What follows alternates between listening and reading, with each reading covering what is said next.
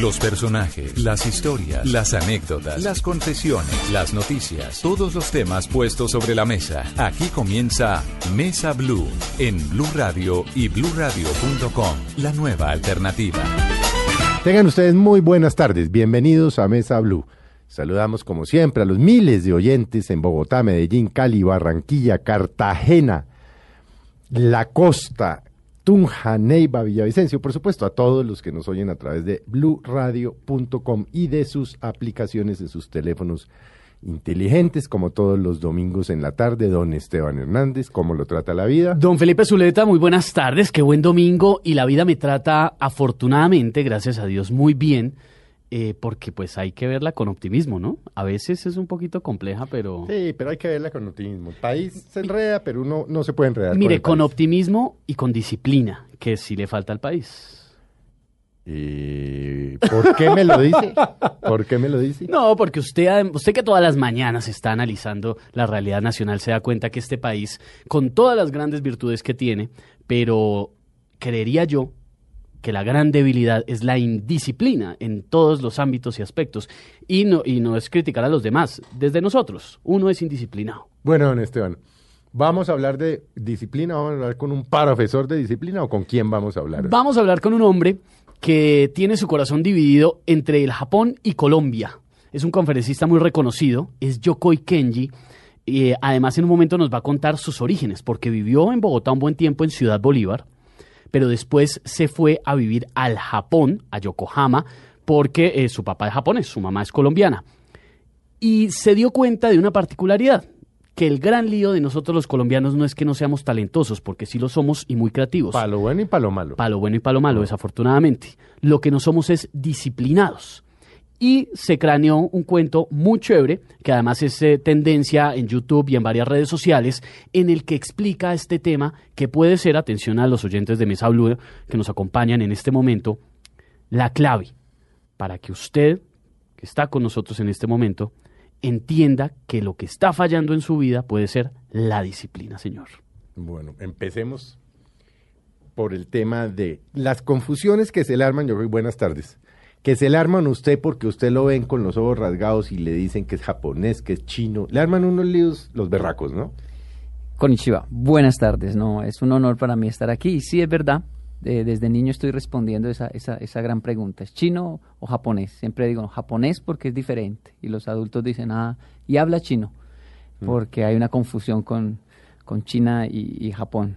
No, no hablo chino porque soy japonés, hablo japonés, pero pelea como los chinos. Hay una obsesión, una obsesión con China en Colombia, pero es porque crecimos viendo películas de artes marciales chinas.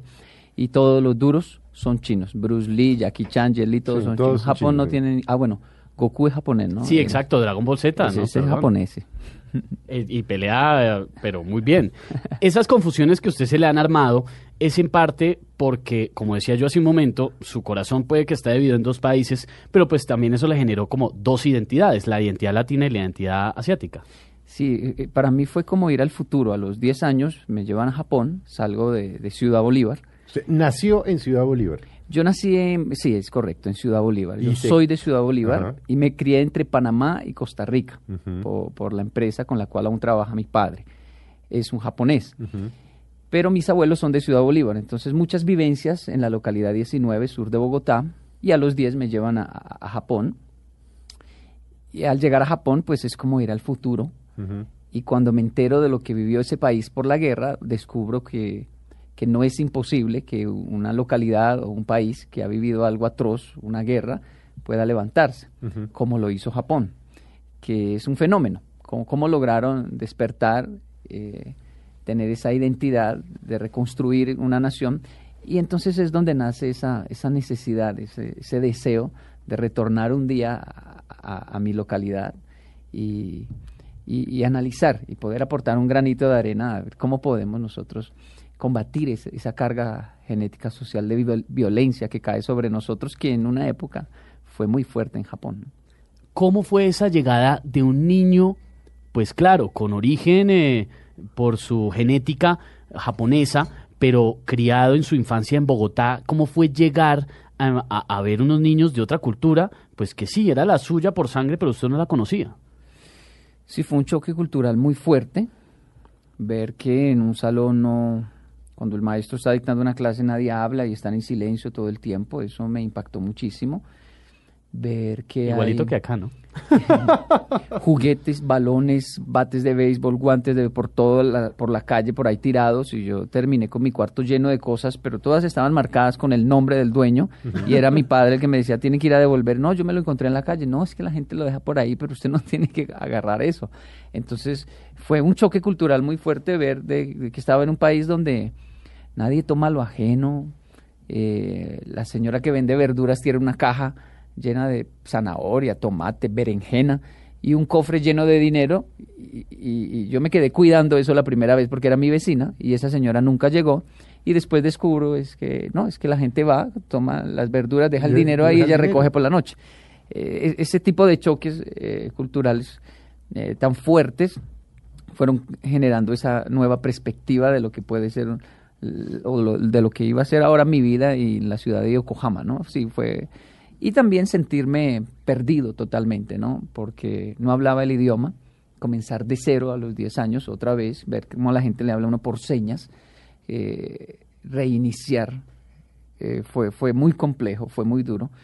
Eh, en otro idioma, otra cultura, y nuevos, y tres tipos de escritura, ¿no? Entonces eso fue, fue muy difícil al comienzo al comienzo, pero pues ya después usted se fue amoldando, por supuesto, a su cultura, lo llevaba en la sangre y todo este tema. Y usted empieza a darse cuenta en su adolescencia, me imagino, y al tiempo que van pasando los años, que entre latinos y asiáticos hay disparidades muy grandes, pero dio en el clavo de algo que muy pocos lo han logrado, y es darse cuenta cuáles son nuestras falencias como latinos que nos impiden avanzar.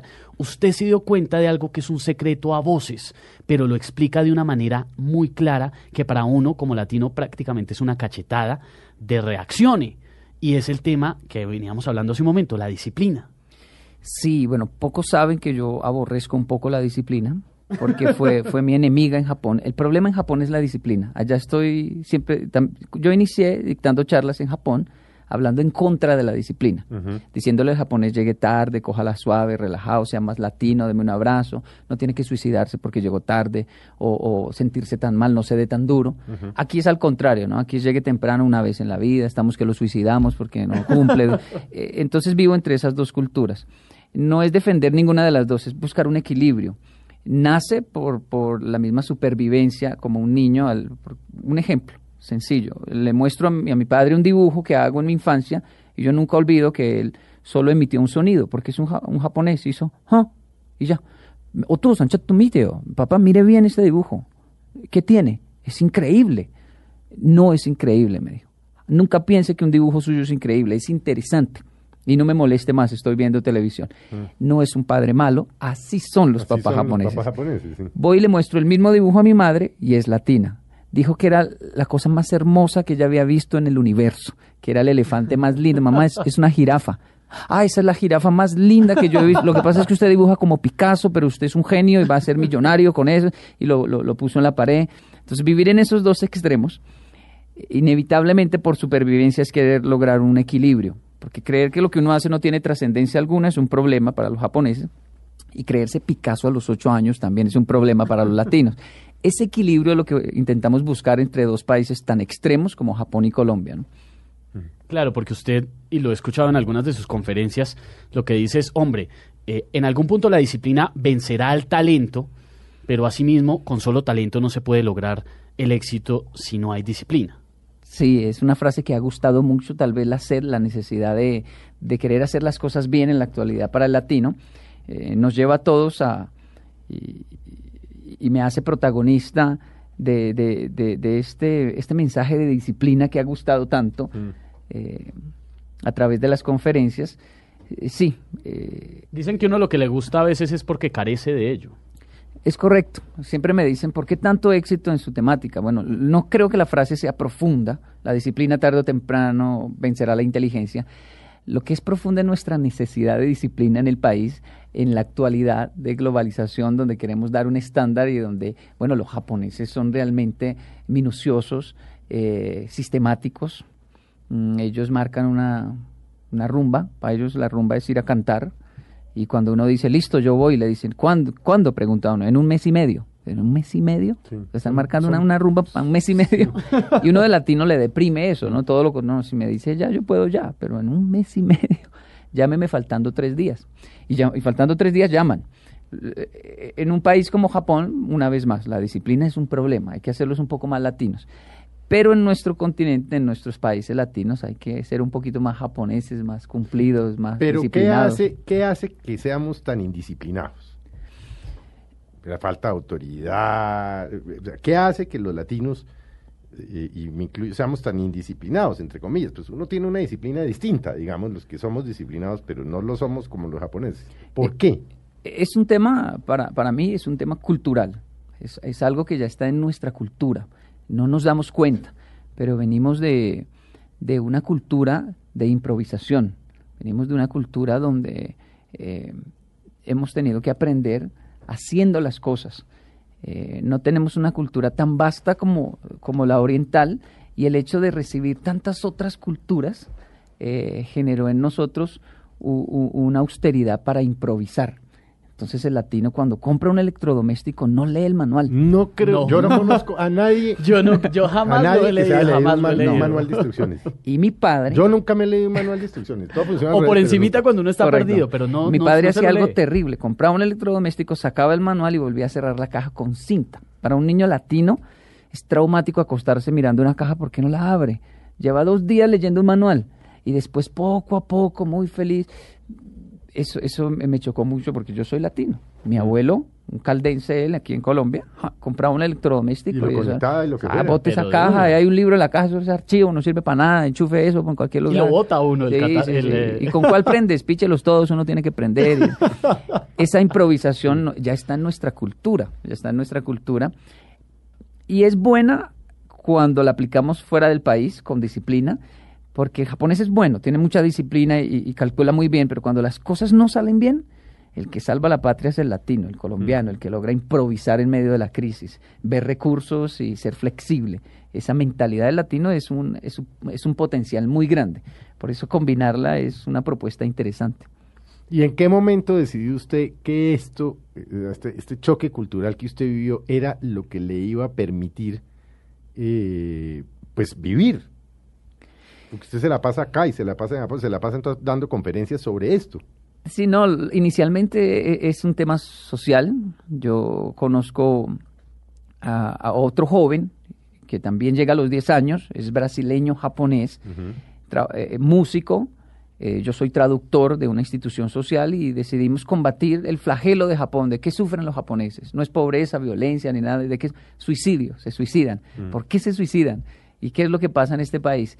Y descubrimos que el latino tiene el, el antídoto contra el suicidio en Japón. Descubrimos un dato interesante. Un japonés que tiene cinco amigos latinos no quiere suicidarse. Quiere de pronto matar a los latinos, ¿no? Pero, no suicidarse. pero suicidarse no. Entonces decidimos eh, conectar estas dos culturas. Se necesitan traductores. Entonces este joven, llamado Clayton Uehara, que domina el portugués y el japonés, yo domino el español y el japonés, decidimos ser puente para conectar las dos eh, comunidades en las calles, hacer amigos.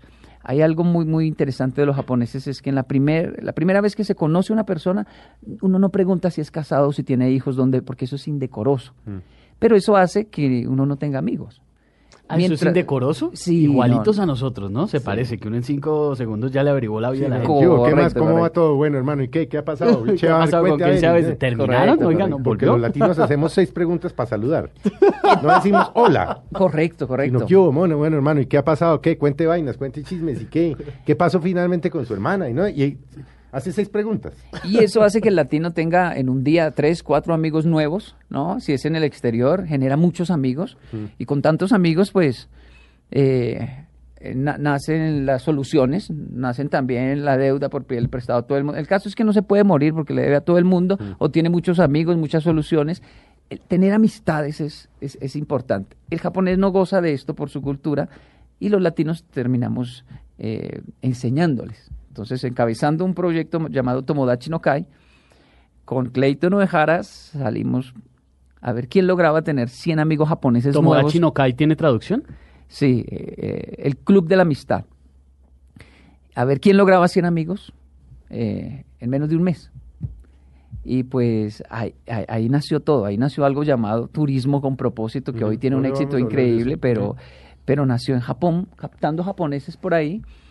Clayton pues es músico, su fisonomía no está en japonesa, entonces ya, ya tiene buen impacto en Japón, llama la atención. Yo por tener esta mezcla colombo-japonesa, nací como un filipino, tengo un rasgo medio filipino, la gente piensa que soy filipino. Entonces tenía que hacer maromas para lograr amigos. Eh, meterme en una caja, pintarme de mimo, hacer de todo. La, técnica que más me funcionó fue la de mi abuelo colombiano. Él a todo el mundo le decía Juancho en el barrio San Francisco, en el sur de Bogotá. Juancho, Juancho, ¿qué vende? ¿Qué trae? Porque era un, paisa. ¿Qué vende? Juancho, venga. Yo, yo juraba que todos se llamaban Juancho. Cuando vi tantos Juancho, le dije, abuelito, ese también se llama Juancho. ¿Qué vas a ver cómo se llama, señor? Es que así hay que llamarlos para ver qué trae, qué vende, qué negocio hay que hacer, o qué hace en el barrio, o quién es. Mm. Y yo comencé a llamar a todo el mundo Yamashita en, Japón. Es un nombre muy común. Yamashita, ustedes llaman. Y los japoneses, ellos son muy ingenuos. Ellos decían, yo no soy Yamashita. Sí, claro, usted es Yamashita. Que no, y sacan las... Mire, yo no soy... Ay, perdóneme, se parece mucho, pero ya le había dado un abrazo, ya lo había saludado, ya... Ya Clayton le, lo había llamado para que le, dedicara una canción, entonces ya era un amigo. Pues nos equivocamos, pero bueno, ya usted es, de, usted es amigo nuestro. Mm. Y los japoneses decían, está no, no porque éramos extranjeros y ellos al extranjero como que le perdonan muchas cosas. Y ahí pasaba otro japonés, ah, ese sí es Yamashita. Y, entonces ya se daban cuenta, ah, ustedes están captando gente, ¿para qué? una religión, eh, algo político, ¿qué están haciendo? No, no, no. Eh, eh, en realidad estamos buscando amigos.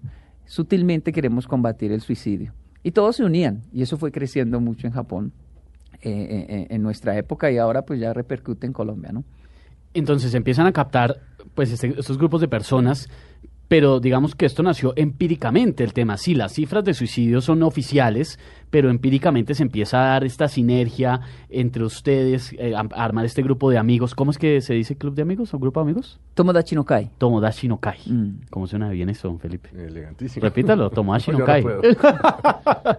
y de esa forma empírica, como decíamos, empiezan a darse cuenta que el latino es el antídoto que nosotros con nuestro desparpajo, nuestra alegría, le cambiamos la vida a los japoneses. ¿Y cómo es eh, en el sentido contrario? el antídoto para nosotros. Sí. sí ¿Cuál es el y, antídoto que ustedes y no fue que usted lo cuenta mucho en, mitos, en la conferencia Mitos y Verdades. Ah, bueno, sí. No, no, no solo fue empírico, sino algo en contravía y no muy aceptado por los japoneses. Ustedes son latinos, tienen que ser japoneses. Nosotros no podemos ser latinos porque ustedes están en Japón y nos acoplamos, nos aprendimos el, idioma, desciframos el sistema y, nos volvimos japoneses. Cuando estaban satisfechos, ahora la invitación era, pero venga, sea un poco más latino, porque ustedes tienen crisis emocionales, mentales, mucho estrés y el latino no. Eh, y entonces ahí comenzó este intercambio. En el caso de Colombia, la, otra cara de la moneda, el otro foco de nuestra institución es que descubrimos que sí, aquí necesitamos disciplina ese respeto al tiempo, ese, esa precisión. Del, el japonés no entiende frases como en un segundo llego, eh, porque él dice, si está en un segundo, está un aquí. tardecito. No, él no entiende, ya le caigo. ya estoy ahí en un segundo, estoy ahí, no ha salido. Un, un, ejemplo sencillo.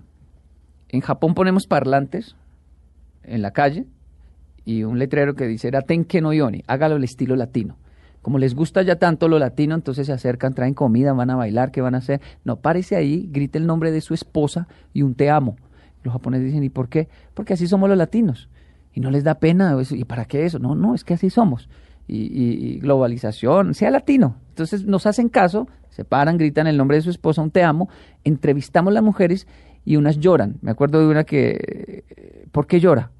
Es que me da alegría, pero me da tristeza, dijo. Porque Alegría escuchar a mi esposo ahí decir te amo con mi nombre. Y tristeza pensar que hay que esperar un año a que ustedes vuelvan para que él vuelva a decir te amo, que aquí no dicen te amo, en este país se puso brava. En Colombia, la otra cara de la moneda es no diga más te amo. ¿Por qué? Si yo la amo, porque usted tiene otra. A esa también la amo. Ah, hay amor para todas, dicen algunos. Esa falta de respeto al compromiso nos tienen líos en Latinoamérica. Y esa, esa falta de pasión tienen líos a los japoneses una vez más, combinar estas dos culturas, lograr el respeto, el compromiso, la disciplina, la precisión en, el latino y lograr rescatar al japonés también de esa extrema disciplina, es como nuestra propuesta, ¿no? ¿cuáles son los, no sé si la palabra correcta sea errores, pero las situaciones comunes, cotidianas, en las que caemos los latinos, especialmente los colombianos, esos errores diarios que cometemos que debemos mejorar? Como por ejemplo, respetaré una cita. Si la hora es a esa hora, llegar. Uno de los factores ya que analizamos y, nos gustaría mucho fomentar del japonés en Colombia es el hecho de que el latino no escribe, no lleva un cuadernito para escribir lo que aprendió en el día. Como un diario. Sí, no, no, no, no escribe la frase o, las medidas, o, no, la, tendencia a grabárselo, la tendencia a... Entonces, es el, el, el hecho de no escribir las cosas, un japonés siempre está, es muy conocido mundialmente su turismo porque tiene una cámara y un cuadernito escribiendo. Todo lo escriben y todo lo fotografían, sí. Sí, entonces van a un museo y, escriben todo y, les interesa. El, latino, bueno, fuimos a un restaurante japonés aquí, nuevo, nos gustó mucho eh, el lugar, todo, y salió un joven latino a atendernos. Pedimos un shogayaki, pedimos unas gyozas, pedimos comida japonesa porque el menú lo, lo tenía. Y este joven con sus manos atrás, muy, muy, muy bien vestido, todo se lo grabó, no escribió nada y nosotros quedamos impresionados. Eso es insólito en Japón. El joven, todo lo que pedimos, hasta las bebidas, se los grabó. Claro que sí, claro, quieren un shogayaki, perfecto. Cuando trajo el pedido, trajo todo al revés y cosas que no habíamos pedido. Ah. Y entonces, al principio decíamos, ahí están pintados, son muy inteligentes, y después decimos, ahí están, pintados, no escriben nada. Sí, se confían en su talento, porque lo tienen, pero eh, eh, el no reforzarlo, el no el no escribir realmente es algo que, que nos gustaría muchísimo que nuestros niños, la nueva generación, comience a tener como cultura. Eh, tenga su diario, escriba, escriba. Lo que no se escribe se olvida. Lo que pasa es que uno cree, sí, el cuento del diario que nosotros tenemos es más eh, norteamericanizado mm. del día, querido diario, y escribir unas cosas, pero no. Este es el como la bitácora del día, la frase que me impactó, el momento alegre que viví, el momento duro, como una especie, sí, como una, una bitácora para mirar después, me imagino, en un tiempo, mirar atrás y, darse cuenta que ha cambiado. Correcto, mis propios cambios. Y, y, en esto la tecnología actual es una gran ayuda o un gran problema si, si, si no la sabemos usar. Pero mire, yo, mucha gente dice, si uno le dice, mire, agarre esta tarde de domingo, váyase a comprar un cuaderno bien bonito, agarra un esfero y usted empieza a escribir lo que hizo en el día y hacer su análisis y la gente le va a decir una frase que usted yo sé que ha escuchado un montón, es que no tengo tiempo. ¿Y ahí qué? Sí, eh, eh, sí, sí, sí tenemos tiempo. Sí tenemos tiempo, lo que pasa es que somos unos desordenados. Sí, la frase es siéntese a correr. ¿Cómo así? Eh, una persona avanza más cuando está sentada analizando antes de generar movimiento. El latino se mueve mucho, pero no avanza. Movimiento no traduce avance antes de moverse tanto, siéntese, el japonés no se mueve mucho, pero cuando se mueve va avanzando, mm. porque analizó mucho antes del siguiente paso. E, eso es algo cultural muy importante de estar siempre reflexionando, leyendo, escribiendo y dando un paso. Eh, tenemos una ansiedad muy grande en, nuestro corazón latino por crecer, por, superarnos, por alcanzar el éxito. estamos haciendo de todo. Es, increíble, realmente el latino es increíble y lo hace. Pero a veces uno dice, wow, es mucho movimiento, es mucha energía para ese avance que tiene, que no es tan, tan amplio. Eh, hay muchos latinos en mi comunidad, eh, solo tenemos mucha gente en la localidad 19 que gana buen dinero porque se mueven todo el día, pero no lo ven, no lo ven por el tema de la, la, administración. no saben cuántos son sus ingresos, sus egresos, no, no tienen un cálculo exacto simplemente se emocionan porque voy ganando, voy ganando. Y, al final del mes, en realidad, eh, sigue esta cultura de pobreza mental por el tema de la administración, de escribir, de conocer realmente, de reflexionar un poco en, lo que realmente estoy ganando, estoy perdiendo, cuáles son mis ingresos, egresos y el saldo a favor. ¿no? Felipe, es que cómo es de complejo este tema del folclore. No, y la disciplina. Y somos muy folclóricos. Y, e indisciplinados. Bueno, vamos a hacer un breve corte y vamos a hablar ahorita. Ya vi que este programa nos va a pasar, no nos va a alcanzar. No, pues como siempre, nos quedamos cortos. Además que en un momento, mire, Yokoi dijo en una conferencia una frase que a mí me pareció muy dura, pero pues impactante.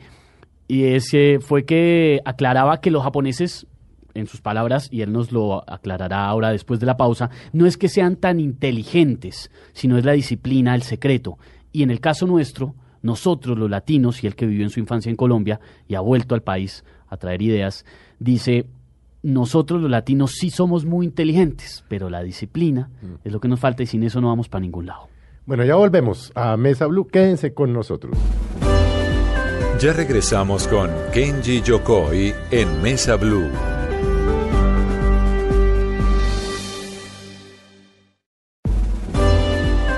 Continuamos con Kenji Yokoi en Mesa Blue.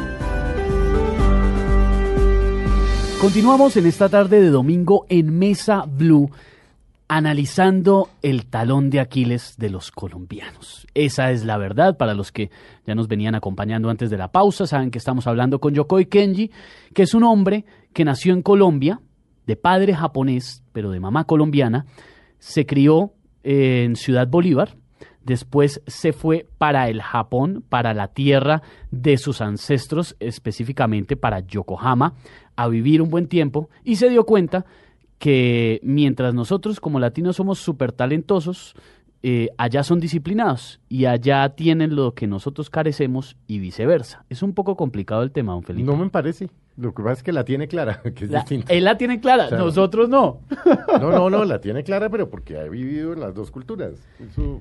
Pero no es nada fácil. pero es que, que eso también... Esteban, ¿cree si usted con un papá japonés absolutamente frío, poco afectuoso, por no decir nada, y riguroso. Y una mamá... De origen caldense. De origen caldense. O sea, ¿qué produce? Pues este muchacho. Por ese muchacho que... Un muchacho que ha cogido las dos culturas, ¿no? y nos está explicando, eh, hombre, pues entender nuestra dura realidad es un poquito duro afrontarlo porque somos como tan alegrones y tan folclóricos y eso nos está diciendo él, está muy bien y necesita, por ejemplo, el Japón un poquito de esa parte latina, pero eso es lo que nos impide avanzar, ¿es cierto? Sí, e, es correcto. Solo, aclaro, mi, mi, madre es del Fresno, Tolima. Y mi, mi abuelo, abuelo, era caldense. Ah, pues es correcto. Súmele, Pero, súmele, ¿no? sí. Súmele más. Tolima y caldense y japonés, ya pues. sí. Bueno, hablábamos antes de la pausa de la disciplina. Pongámonos prácticos. ¿Qué cosas podemos hacer nosotros como colombianos? Eh, quien está oyendo en este momento me Blue, para encaminarse en este tema de la disciplina. Un consejo que dimos antes fue tenga una bitácora, tenga un diario, escriba, porque todos nos lo queremos saber de memoria. ¿Qué más podemos hacer? Bueno, algo que yo envidio, cada vez, yo visito una vez al año a Japón porque allá está mi padre, mi madre, mis hermanos, todos están allá. Pero algo que envidio cuando visito Japón es ese sentido de identidad y de responsabilidad que hay en la comunidad japonesa. Eh, si, yo llegué con 10 años a Japón y me impresionó mucho que, un vecino lo puede regañar a uno muy fuertemente, como si fuera mi papá, mi tío.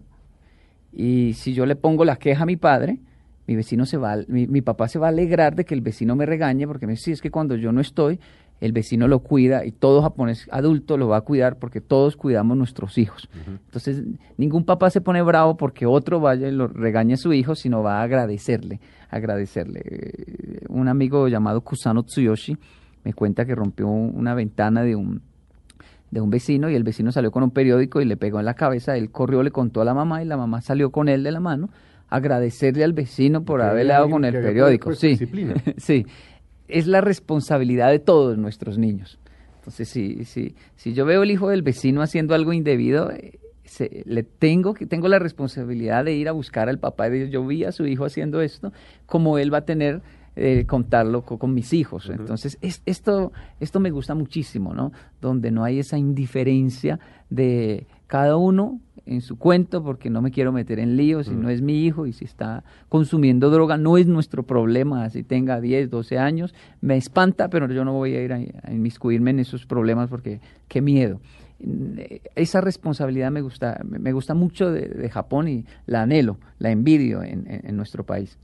Pero que, por ejemplo, usted trabajando ahí en, en, Ciudad Bolívar, en la comunidad 19, ¿qué le, eh, ¿qué le enseña usted a los niños y a los padres? ¿Cómo, ¿cómo transmite usted esto para que ellos entiendan que hay cosas diferentes que pueden ser mejores? solo, solo dictar un curso de, escritura japonesa para los niños. llamada hiragana.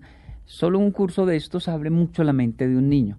El saber que es de la localidad 19, es de Ciudad Bolívar, pero tengo un maestro japonés, es escribir en, japonés.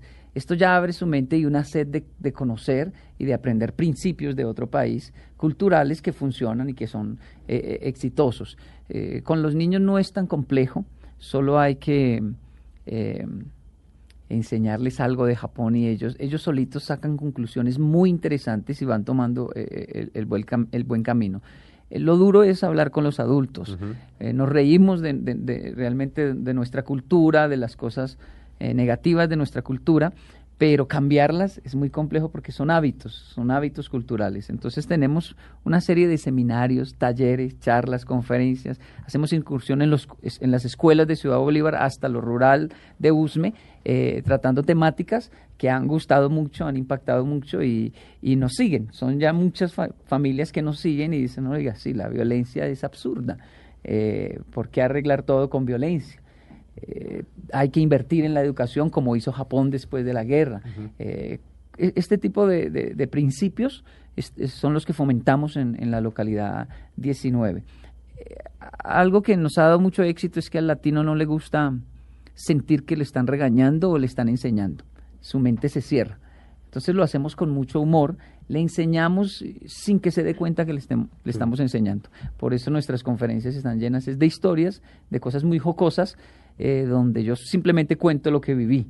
Y el latino saca sus conclusiones de lo que realmente necesita. Porque una conferencia donde, donde están regañando o solo pisándome los callos, eh, cierra mi mente. Pero cuando los pisamos sutilmente y el latino lo, se logra reír. que me he muerto de la risa. Sí, porque lo, lo, que yo decía hace un momento, le pega a uno unas cachetaditas, pero divertidas. Entonces, como que uno entre risas se da cuenta de sus errores. Eso es lo que uno puede ver en las conferencias de Yoko y Kenji. De muchos lugares comunes y muchas embarradas comunes que tenemos nosotros y que podemos mejorar. Es, es correcto, es la, la, pedagogía de la provocación.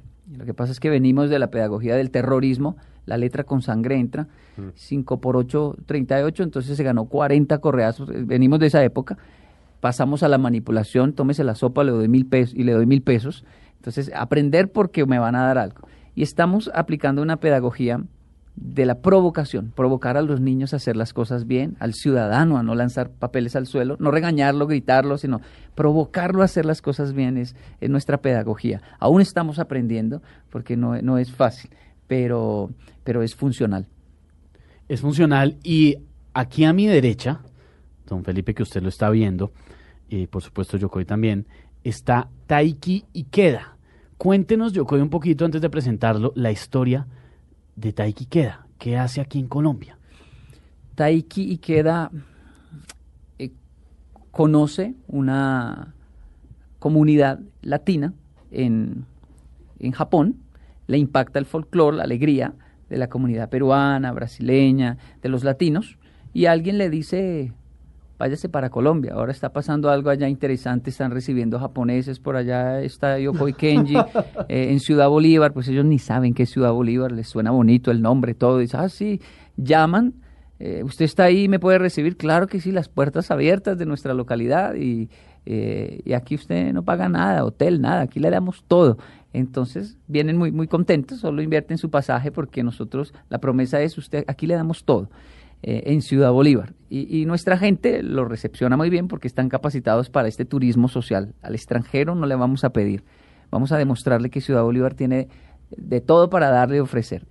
Y él decide, toma la decisión loca, peligrosa para un japonés de visitar Colombia en medio de muchos consejos de que no lo haga. Eh, nos visitó, estuvo como unos meses, estuvo hace ya tres años, y se ancló a una familia de Usme, entonces ayudó por allá a sembrar papa, cuidar pollos, a alimentar las gallinas. ¿Y dejó su vida en Japón? ¿Y el Estuvo, trabajo y todo? solo tres meses, es, es, un estudiante, en esa época iba a ingresar en la universidad, pero antes quería darse una ronda para ver realmente cuál era su inclinación para estudiar. Eh, Colombia me dice, él lo marcó y ahora retorna. Está en realidad en Holanda estudiando sociología, pero eh, retorna a Colombia y para nosotros esto es un éxito muy grande porque pueden ir a cualquier país del, mundo. Ya visitó Colombia, no necesita volver.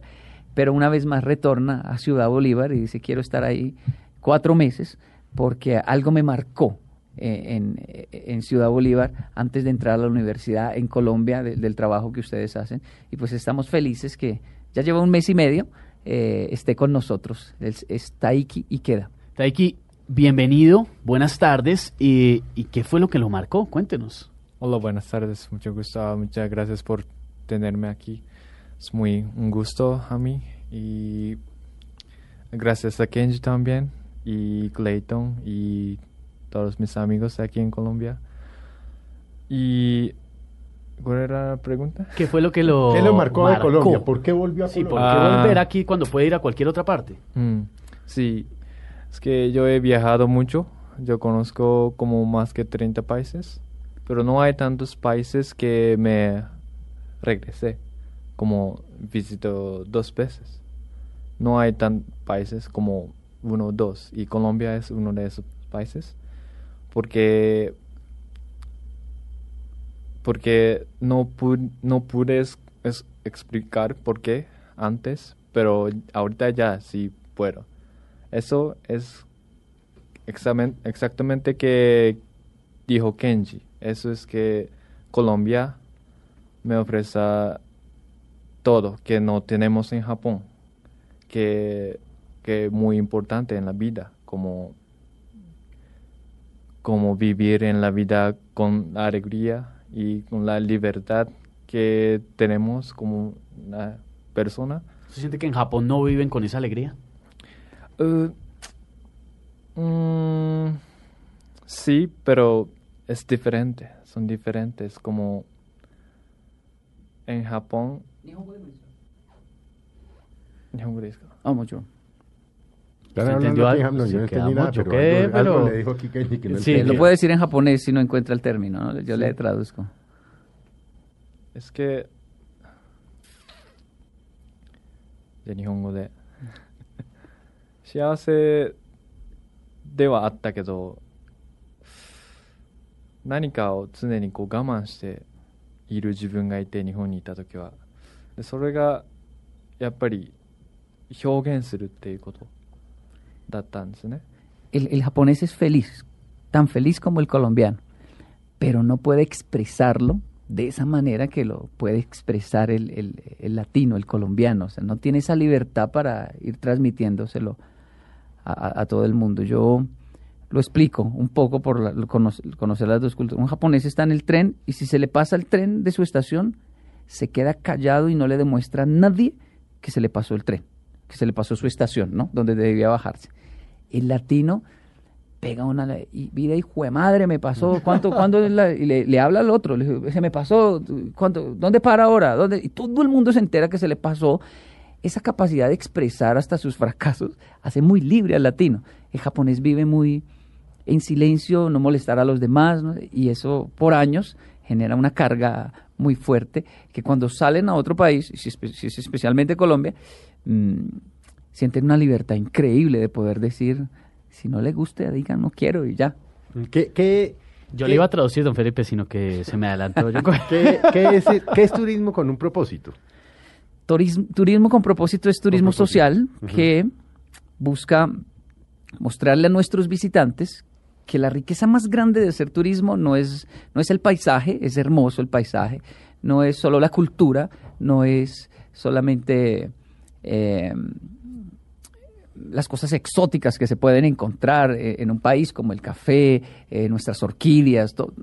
la riqueza más grande es la gente, son las personas. Es hospedarse en una familia colombiana sencilla, una familia que genera una una vez que lo experimenten, no van a querer hospedarse en ningún hotel. Y esto de pronto me genere problemas, pero, pero el turismo actual es conocer gente, conocer las personas. Eh, eh, llegar a Colombia y salir con la señora que vende arepas y decir yo quiero hoy vender arepas con usted. Para un japonés esto es una experiencia maravillosa y, quedarse ahí, eh, hacer su turismo vendiendo arepas, vendiendo empanadas o haciendo algo cotidiano. Esto es turismo, el propósito de turismo es la gente, son las personas y sus vivencias lo que más nos, nos enriquece. Eh, es triste, por ejemplo, ir a Japón y hospedarse en el mejor hotel y no incursionar en una familia japonesa que se levanta, que hay silencios, que uno no habla con nadie, pero que se entiende que hasta descifrar que un japonés abraza, solo que abraza moviendo el mentón un poquito. Y eso es un abrazo. Baja la carita. Baja la cabeza. Cuando mi padre baja un poco el rostro, le digo, papá, esto y esto y eso, y hace así, yo ya entendí. Me lo que él me está diciendo en latino sería, hijo mío, cuente conmigo para las que sea, usted es mi hijo, soy su papá, yo lo amo y con usted hasta el fin, tranquilo. Eso me lo dijo en un código que el latino no lo descifra al principio y por eso le choca y dice, son fríos, están muertos los japoneses. No, son los códigos que son diferentes. Sienten igual, aman igual, los códigos son distintos. Está bueno eso de abrazar bajando el mentón, vea. Todos los días se aprende algo. Me quedó una duda con Taiki.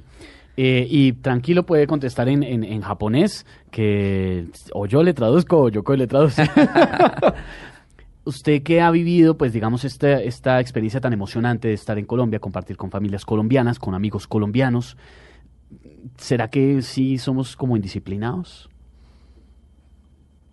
Mm, alguna manera, sí, pero en alguna manera son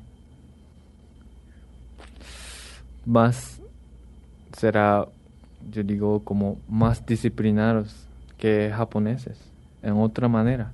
Eso es como no exactamente disciplina, pero tiene algo. Disciplina de, de respeto, de amor a otra gente. Pero ya colombianos tienen tantos amores a otra gente, a otra persona, amigos, a familia, ¿sí no? Y eso es que no tenemos, o eso es la sociedad no nos permite, ¿se dice? Permite, sí. Sí, en Japón. Eso es que si yo estoy como un poco diferente en Japón, como no japonés tan típico en, cuando estoy en Japón. Pero yo cuando estoy en Colombia, yo soy muy japonés japonés. Me siento como muy japonés, muy fuerte la identidad que me siento. Y será un poco diferente de disciplina, pero somos diferentes y podemos, es que, que Kenji está diciendo es que podemos,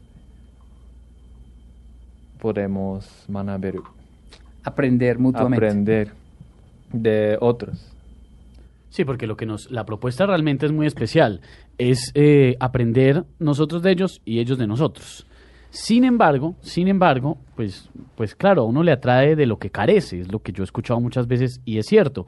Uno quisiera tener esa capacidad de disciplina, pero ¿no será que de pronto eso está es en el ADN, que no es tan fácil de aprender? Nuestro ADN está no ser tan disciplinados como ustedes y en el de, en el de los japoneses ser así, pero precisos. Y, lo que dice Taiki yo lo, lo entiendo mucho. Los japoneses analizan el colombiano y dicen, venga, no, no, no es es un desorden al principio, eso es un desorden lo que tienen, pero es un desorden con un ciclo. O sea, siempre lo hace, siempre están en el mismo desorden. Pero Esto es, Eso es una disciplina, mm. la disciplina de la improvisación, la disciplina de, de, la locura de que si alguien se varó, todos salen allá a, mirar qué pasó, dónde, todo.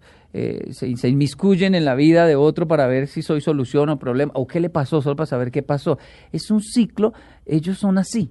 Y esto está funcionando. Algo que nos dijo Taiki la primera vez que vino, porque yo le hice la misma, pero ¿cómo analiza el país? Y me dice, bueno, si fuera un desorden, no, no rodaría, pero está rodando. Ustedes están rodando, el país va creciendo poco a poco, uno ve la historia y van creciendo, van funcionando. A ustedes les funciona de alguna manera. Necesita ajustes. En mi caso, yo lo digo, para mí sería bueno aprender de Japón, ¿no? Pero sí, eh, el latino funciona, le, funciona su, su, técnica. El latino llega incluso a reírse un poco de los japoneses. ya cuando está en Japón dicen, wow, qué sistema. Pero algo falta. A ellos les. Es como, en términos musicales, se aprendieron la salsa, pero no tienen el tumbao. Les falta el swing. Algo les falta a ellos. Lo hacen muy bien, pero les falta algo que yo lo tengo en la sangre no tengo el método, no sé por qué toco así, pero yo toco así porque crecí en el mar escuchando ese, ese sonido, esa clave de salsa y me la aprendí. Yo creería, yo no sé si usted es más japonés que latino, más latino que japonés. Yo creería que más latino que japonés por la forma de ser. Eh, pero, pero cuando usted nos contaba hace un momento que llegó y se estrelló con el tema cultural y de la disciplina, pues fue duro. ¿Usted cómo se acopló para ver si nosotros, a ver si se nos pega un poquito y aprendemos ah, de su proceso, de cómo se, pues igual era un niño y en la infancia es todo más sencillo en el aprendizaje, pero cómo hizo para acoplarse esa disciplina asiática, japonesa sobre todo? Bueno, en mi caso fue una obligación. Ya estaba allí en el país y es como intentar aprender un idioma eh, fuera del país y en el país nativo, no con los nativos. Fue mucho más fácil para mí porque ya estaba allí pero se puede aprender a adquirir la disciplina. Solo no hay que verla como algo de tenacidad. Voy a ser tenaz para alcanzar la disciplina. O voy a, desde mañana voy a ser disciplinado. Eso es muy del latino. No, la disciplina es el Eso es típico. Mañana arranco la dieta, mañana voy a hacerlo con, con, la, a la fuerza, a la, con la emoción. La disciplina se hace con la mente y es como mínimo tres factores, ¿no? Ya son muy famosas las cinco S, pero eso viene de la cultura japonesa organización, limpieza y puntualidad. Organización es saber dónde tengo las cosas. El japonés nunca maldice las llaves porque tiene un lugar para las llaves y siempre las va a encontrar ahí. Los zapatos cuando se entra hay que dejarlos en el lugar de mis zapatos con la punta hacia afuera para que cuando salga no congestionen la casa. Ellos le llaman, ahí, ahí nace el tráfico de toda sociedad, en el hogar. Entonces, deje sus zapatos en su lugar y con los, la punta hacia afuera para que salga rápido. Y las llaves, si no, no entra a la casa organizaciones bautizarlo, siempre están bautizando todo, donde está el jabón, y eso lo hacen porque el país es pequeño y valoran mucho la riqueza intangible, ¿no? Los espacios. Limpieza, eliminar. El japonés le toca sacar cosas. Yo dejo un japonés en Colombia y dice, siempre me pregunta, ¿por qué en toda casa colombiana hay un cuarto para cosas que no sirven? Todo un cuarto tan grande, podría ser un cuarto de alguien, una habitación, y ustedes lo llenan de... de, sí, ¿qué es eso? Que alguna vez se puede necesitar. Y tiene un nombre, ah, el San Alejo. Ah, el San Alejo. ¿Y por qué existe? Nadie sabe decirles a los japoneses por qué existe. Entonces me preguntan, eso existe porque uno nunca sabe. ¿Qué es lo que no saben? No sé, medio triciclo viejo, métalo allá un cuarto de pintura seca con un palo ahí clavado, métalo allá. Se perdió la abuelita, ya está, ¿dónde más va a estar la abuelita? Eh, eh, eso lo ven los japoneses y es insólito. Es un espacio, ustedes no valoran los espacios, ¿no? ¿Por qué tienen tantos perros? Cosas así, ¿no? Porque en Japón un perro es costoso. Y aquí a veces entre más pobreza, más perros adquirimos, ¿no? Eh, organización, limpieza, que es eliminar. Si usted abre su armario y encuentra ropa que no usa hace seis meses, es porque no va a usar más, hay que sacarla y puntualidad, que fue lo que hablamos, ¿no? Ser puntuales. Un japonés se bajó del carro, lanzó la puerta muy duro y, se me salió lo colombiano. Yo le dije, la más duro en japonés, ¿no? Mucho estuvo con La próxima vez la más duro. Y se acercó por la ventana y me dijo, Wakarimasa, sí, señor. No, no, no, no, no la lance. Eso significa que no la lance. Para hablando Sí, en japonés es literal, literal.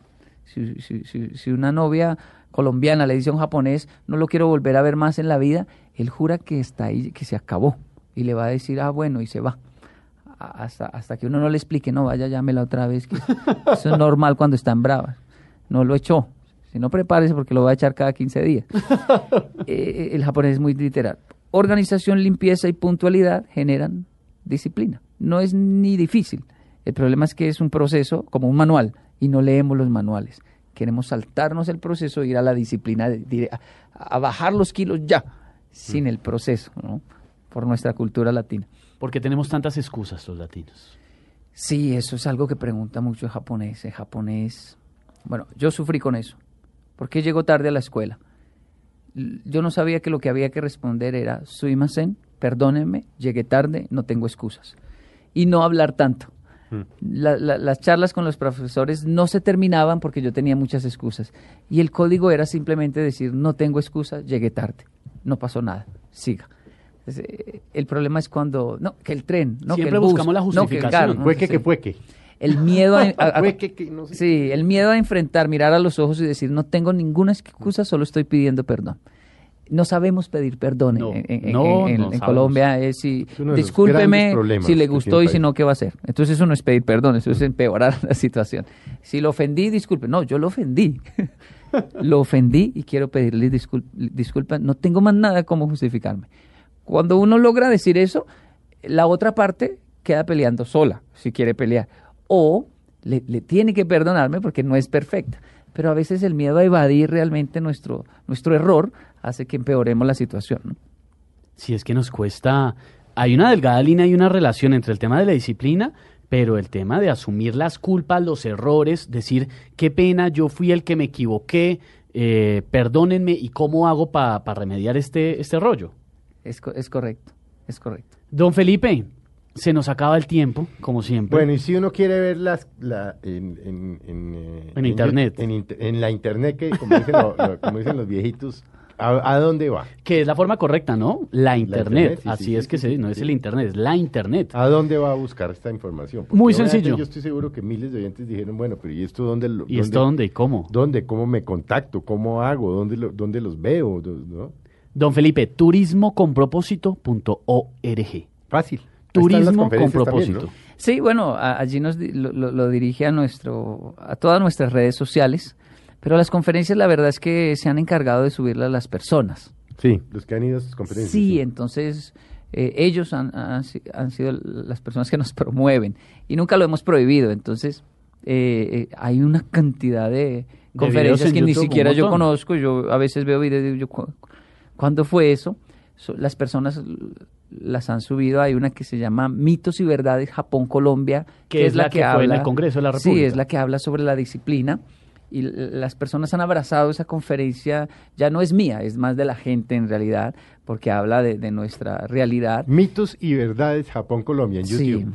Pero pues a ver si la vemos varias veces y aprendemos y lo aplicamos, ya sabe. Los tres, los tres eh, propósitos, ¿cuáles son? los tres pasos, limpieza, organización y puntualidad. Y puntualidad, es correcto. Bueno, por lo menos ya me los aprendí. Por algo se empieza.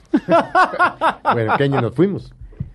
Nos fuimos Kenji Yokoi Díaz. ¿Por qué cambia el nombre tanto? Porque pues es diferente en Japón como en Colombia, ¿no? Sí, es correcto.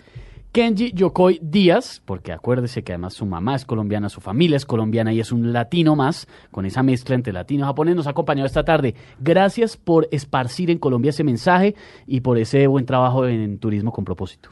El honor es nuestro realmente estar aquí.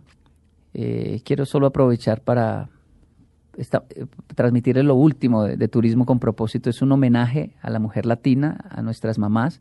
Los japoneses que vienen nos hacen caer en cuenta de cosas. Y algunas no son cosas, son actos sublimes. Y es que no madrugan tanto los japoneses. La primera clase de los niños japoneses es a las 8 y 40. No, pues Y cuando un japonés visita Colombia, uno de ellos pegó un grito y me dijo, abandonaron un niño. A las 5 de la mañana yo salí a ver, ¿viste? Porque sabe que abandonaron un niño. Cuando fui a ver, era un niño en la esquina. Para ir al colegio. Esperando la ruta. No es la ruta para el colegio. A las 5, ¿qué, colegio abre a las 5? Y ahí caí en cuenta. No, imagínese a qué horas madrugó la mamá de ese niño. A las 3. ¿A qué horas madrugó el de la ruta? Madruga a las 3 y media, 4 de la mañana máximo. O la mujer del de la ruta. Siempre que hay un hombre haciendo bellezas al lado de una mujer haciendo milagros. Y esto ha generado un un homenaje a través de un tema musical, musical de Clayton Ovejara que se llama ¿Quién es ella? Es un video musical donde muestra el rostro de nuestras mujeres en Latinoamérica y de todo lo que hacen por nosotros. Por ejemplo, me conocen, yo Koi Kenji, pero nadie sabe que yo soy casado con Aleisi Toro Giraldo, la que realmente ha aguantado ocho años donde no nos conocía nadie, crisis muy difíciles. Hoy me conoce todo el mundo, pero a ella no. Y lo más increíble es que a estas mujeres no les importa ser protagonistas. Con que sus hijos tengan éxito están felices, con que su esposo tenga éxito están felices. Y estamos haciendo un homenaje a nuestra mujer latina por ayudarnos a sacar una carrera adelante. Porque uno va a botar la toalla y la abuelita le dice, estoy tan feliz que esté en la universidad, usted se gradúa y yo me muero. Le dice el desayuno, la verdad, porque se va a estudiar. Sí, abuelita. ¿Quién la va a matar antes de tiempo? Gracias a la abuela, la mamá, la esposa, tenemos el éxito que tenemos hoy y, hoy, a pesar de, lo, de las cifras dicen de la violencia, y esto nos duele, nosotros queremos hacer un homenaje a nuestras mamás y a nuestras esposas. Los invito a que escuchen el tema musical ¿Quién es ella? También lo encuentran en, la página web. Sí, en la página, en la web. Taiki Queda también nos acompañó. Hombre, pues termine de disfrutar acá en Colombia. Como siempre, bienvenido y, a ver si aprendemos más de, de su cultura y ustedes nosotros. Muchas gracias. Don Felipe, nos fuimos. Don Esteban, nos fuimos. Bueno, ustedes muchas gracias por habernos acompañado hoy en Mesa Blue. Los esperamos el próximo domingo en la tarde y acaban de pasar una muy, muy feliz tarde en unión con sus familias, con sus amigos, con la gente y las personas a las que ustedes quieren. Que tengan muy buena tarde. Mi corazón, ella sé su nombre, mi alma lo tatué, ella es la dueña de todas mis canciones y ya sé sus gustos, manías, disgustos y esa no es la primera vez que nuevamente me enamoraré de ella.